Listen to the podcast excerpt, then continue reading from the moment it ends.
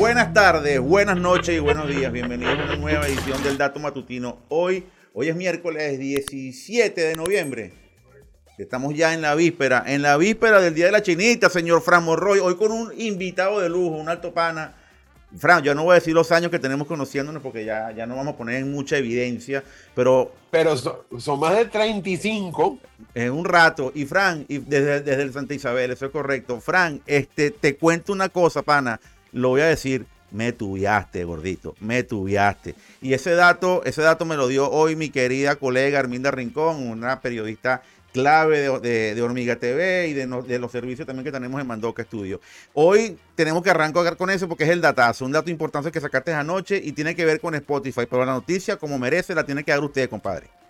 Mira, muy sencillo, ya por fin, por eh, sin, sin tanto rollo, está disponible Spotify en Venezuela para usarlo sin VPN, sin trucos, sin trampa, con las mismas tarifas de Estados Unidos eh, que pueden ser pagadas en Venezuela en dólares con una tarjeta internacional como la que tiene, por ejemplo, Banca Amiga, que arranca, por cierto, Banca Amiga la semana que viene en Maracaibo. Allá, allá nos veremos, dicho sea de paso. Bueno, te invito para que vengas para el programa. Ajá, y, y, y también con instrumentos de pago en, dólares de cualquier otro banco.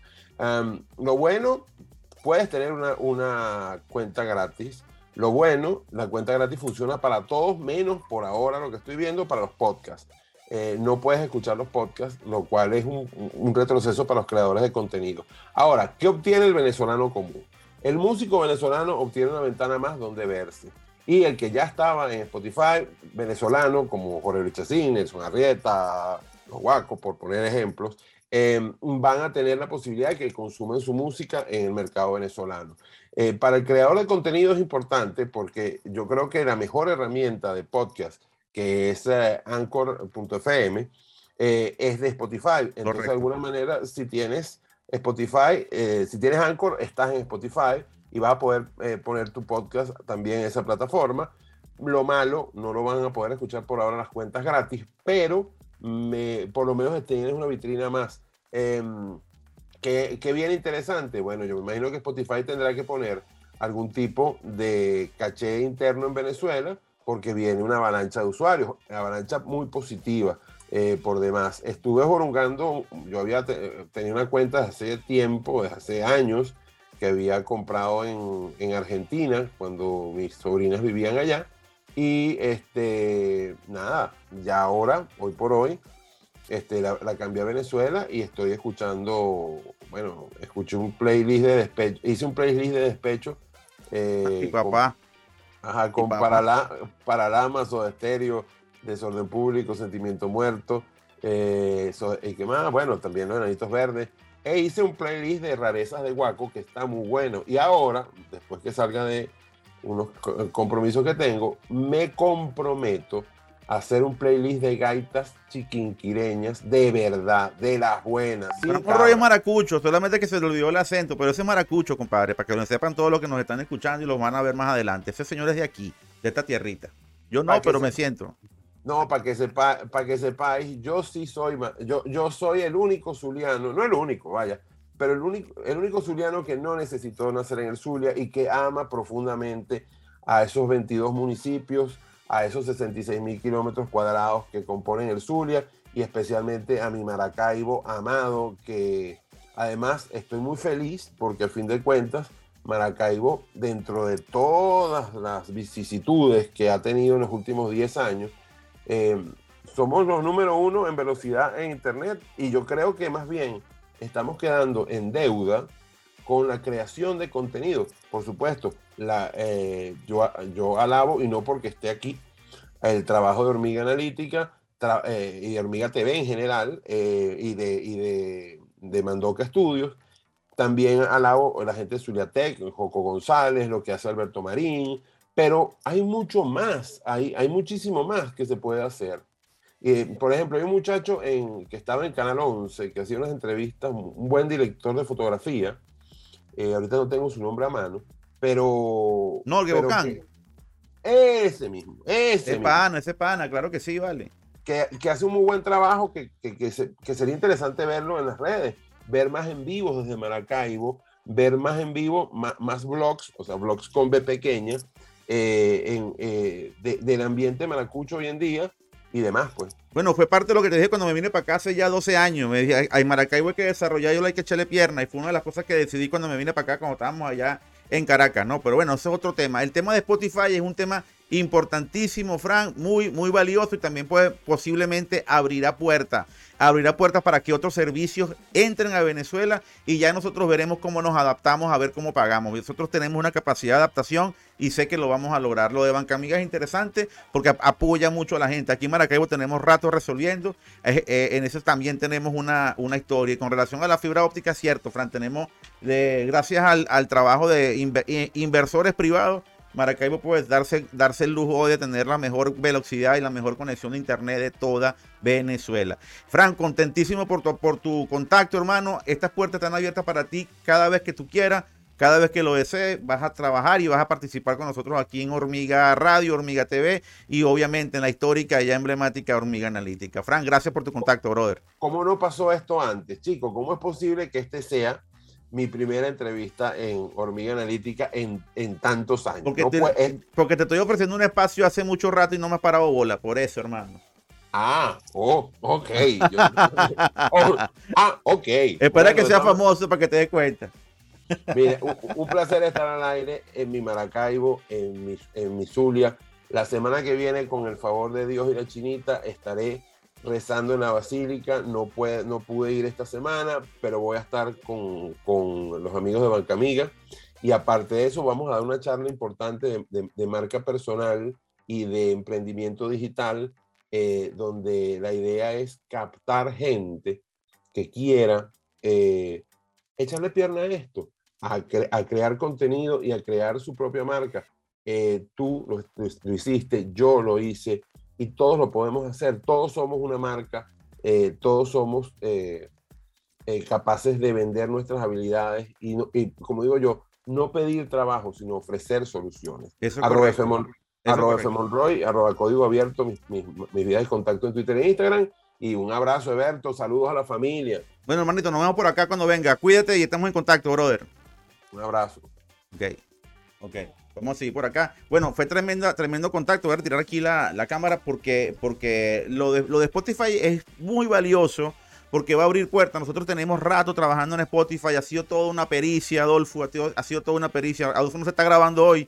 Ha sido toda una pericia poder, poder estar en todos los servicios que nosotros les ofrecemos. Nos cuesta un dineral enorme poderlo hacer, pero lo hacemos porque tenemos un compromiso con usted. Por eso que siempre estamos diciendo que este tipo de apuestas requieren el apoyo de ustedes, por eso estamos habilitando los servicios de suscripción. Próximamente vamos a abrir una cuenta en Patreon también para que aporten y podamos seguir trabajando y haciendo el esfuerzo que estamos emprendiendo para que ustedes estén informados y tengan siempre información de primera.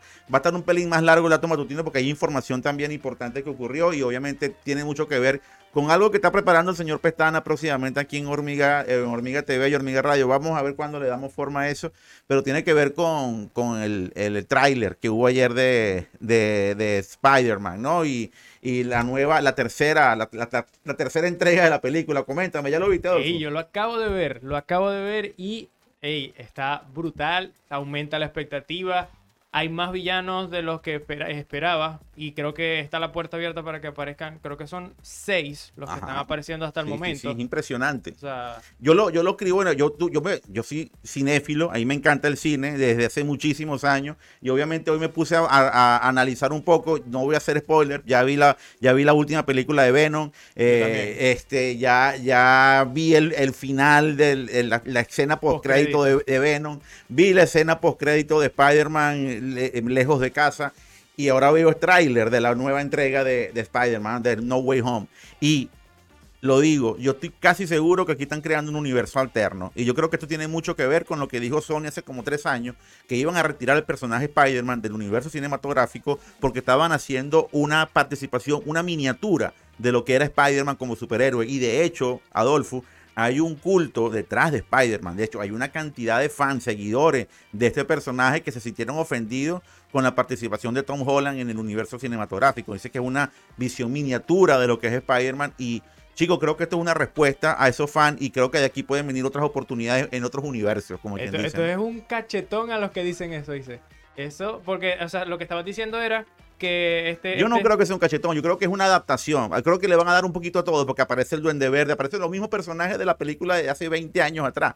Es decir, allá yo creo que hicieron una mezcla interesante para que todos estén contentos. Y la- la- los rumores y la expectativa está en que aparezcan los tres, eh, los tres Spider-Man. Ese es el punto. Mike este, Tommy Maguire, que para mí es Garfield el mejor. Para mí, eh, Maguire es el mejor Spider-Man. Es mi opinión, ¿ok? Es mi opinión. Es- Supieras que para mí, como, como interpretación de- del personaje, me gusta más la de Andrew Garfield, pero... ah, Bueno, entre, entre gustos, gustos y y colores, colores. compadre, nadie me parece que es la más pobre de todas, junto con la de Tom Holland. A mí me parece que está por encima la de Maguire, por encima de todo, porque capitalizó muy bien. Tú entendiste el personaje, la frustración que tenía él con él, con Mary Jane. Todo- Es un personaje muy grande, pero bueno. Estoy hablando de tecnología. Este- esa ese segmento de cine viene con el señor Pestana pronto. Él tiene que darle forma a eso, porque eso va a ser para que él lo desarrolle. Voy a hablar de algo que pasó también vinculado, hermano, con el cine. Y tiene que ver con el señor Quentin Tarantino y con Miramax. que yo te dije Lo comentaste ayer, lo- ayer lo comentaste, los, los- los NFT de Pulp Fiction. Y resulta que Miramax se dio cuenta de la cuestión y ha lanzado tremenda demanda contra Tarantino por los famosos NFT. Y eso es importante, eso es importante, porque el abogado de Miramax dice, señores, nosotros tenemos los derechos sobre todo, sobre todo lo que haya y se haya hecho o se haga sobre Pulp Fiction. Y Tarantino dice, momentico, momentico, aquí no hay nada escrito que tenga que ver con los tokens no fungibles. Porque obviamente hace 30 años atrás, ¿quién carajo iba a saber que era un token no fungible? Y ahorita, cuando sale y coloca y dice que va a dar una cantidad de guiones y algunos elementos que no aparecieron en la película y los va a colocar como en una subasta, como un NFT, pues se levanta la expectativa porque imagínate la millonada que puede capitalizar Tarantino con Pulp Fiction, que para mí es una película de culto, para mí es la gran película de Tarantino, creo que está por encima de todas, todas son buenas, ojo, ninguna película de Tarantino es mala desde mi punto de vista, pero pero creo que Pulp Fiction está en otro nivel, en otro nivel y hacer hacerlo con esta película, eso eso se pique y se extiende. Eso me parece que es tremenda información, tremendo datazo que, que hay que ver. Los datos final, dato final, tenemos varios datos finales, pero queremos, queremos apuntar a uno. Hoy estamos muy, muy cinéfilos, hoy estamos muy cinematográficos. Hoy como ayer, ayer eh, la gente de Warner y HBO lanzaron la noticia de, de Harry Potter y que va viene y viene la película para partir del primero nuevo nuevamente para las salas de cine, me parece fantástico porque tú no la pudiste ver en el cine. No. Eh, Estabas demasiado chamo, no, no pudiste, no pudiste verla. Y si la viste no te acuerdas. No, no, no. no Entonces, no. mis hijos tampoco la vieron. Entonces, vamos a poder darnos el, vamos a poder darle ese derecho a nuestros muchachos de que han visto Harry Potter en pantallas pequeñas, de poderla ver en la gran pantalla, de poderla ver en el cine. Recuerdo esto cuando lanzaron la, el remake de la trilogía, no remake no, cuando hicieron la- la- las mejoras de la trilogía de Star Wars, que la lanzaron previa a episodio 1, eso fue a finales de los 90, principios del siglo XXI que lanzaron una adaptación, le colocaron más efectos especiales y colocaron las películas en el, en el cine. Yo fui a verla, porque yo por lo menos la primera película de Star Wars yo no la pude ver en cine. ¿Ok? Eh, la primera película de Star Wars que yo vi en cine fue El Imperio Contraataca. Y ojo, ver, ver esas películas en cine es otra cosa. El Señor de los Anillos en cine es otra cosa que, de verlo hecho, en, del en Señor- pantalla del pequeña. Señor de los Anillos hicieron también una remasterización hace poco. Sí, pero en 4K para, para, para películas, para Blu-ray y para eh, contenidos digitales. Ojalá que en algún momento también lo lancen en cine. Eh, pero bueno, hablando de Harry Potter, hablando de Harry Potter, sería importantísimo que vieran este dato. Adivina cuál es la película más taquillera de todas las, de todas las, oh, ¿cuántas películas fueron? Una, dos, tres, cuatro, cinco, seis, siete, ocho películas. ¿Cuál fue la más taquillera de las ocho películas de Harry Potter? Ni idea, brother. Bueno, ni la, idea. la más taquillera de todas las películas fue Las Reliquias de la Muerte parte 2, que recaudó la bicoca de 1.342,32 millones de dólares. O sea, la última, ¿no? La última. La última, la última. Y la que, y la que está detrás es la primera, La piedra filosofal, con 1.009 millones de dólares recaudados hasta el momento. Y la que menos plata ha recaudado es el prisionero de Azkaban. Ok, Esto es muy interesante, esto es muy bueno para que vean más o menos la cantidad de plata que se ha movilizado y que ha movilizado esta franquicia que para mí es súper famosa, súper taquillera y ya será un clásico de todos los tiempos porque no creo que, que, que en 100, 100, 200 años se seguirá hablando de Harry Potter. Muy interesante hasta esta hora, que son las 9 de la mañana. Y con Daniel cinco. Radcliffe arrecho porque es Harry Potter. ¿Va a ser Harry Potter toda la vida? No, no se tiene que poner bravo porque eso no es así. Eso más bien debe- es- él nació para eso. Él nació para eso. Y, y- y fíjate que en estos días a él lo entrevista y él dice, creo que él dice que la película, la mejor película en la cual él actuó, creo que fue El Príncipe Mestizo. Él considera que fue su mejor actuación. Que las primeras, él se reconoce como que fue un pésimo actor y que la única que él puede reconocer que fue su mejor actuación fue esta. Y a partir de ahí vino una transición del personaje. Pero bueno, era un chamito de 10, 11 años cuando arrancó. ¿Quién le puede criticar eso? Hasta aquí dato matutino, flaco. Nos extendimos muchísimo. Son las 9 con 3 minutos de la mañana de hoy, 17 de noviembre, víspera del día de la chinita. Y vamos a cerrar con una gaitica, brother. Hasta mañana. No se olviden que información es poder. Y nosotros aquí queremos que. Tú tengas el poder. Así es. Hasta mañana.